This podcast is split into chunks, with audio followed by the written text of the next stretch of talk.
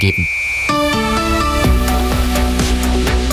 Der zuverlässige Verkehrsservice für München und die Region um 20 Uhr und gleich drei Minuten. Da haben wir die A8 für Sie München Richtung Salzburg. Auch für Rohrdorf ein Unfall, die linke Spur ist da blockiert. A9 Nürnberg Richtung München zwischen Freimann und der Ausfahrt Schwabing ein Unfall. Da haben es etwa noch 15 Minuten Zeitverlust. Das wäre schon gewesen und noch die aktuellsten Blitzer München.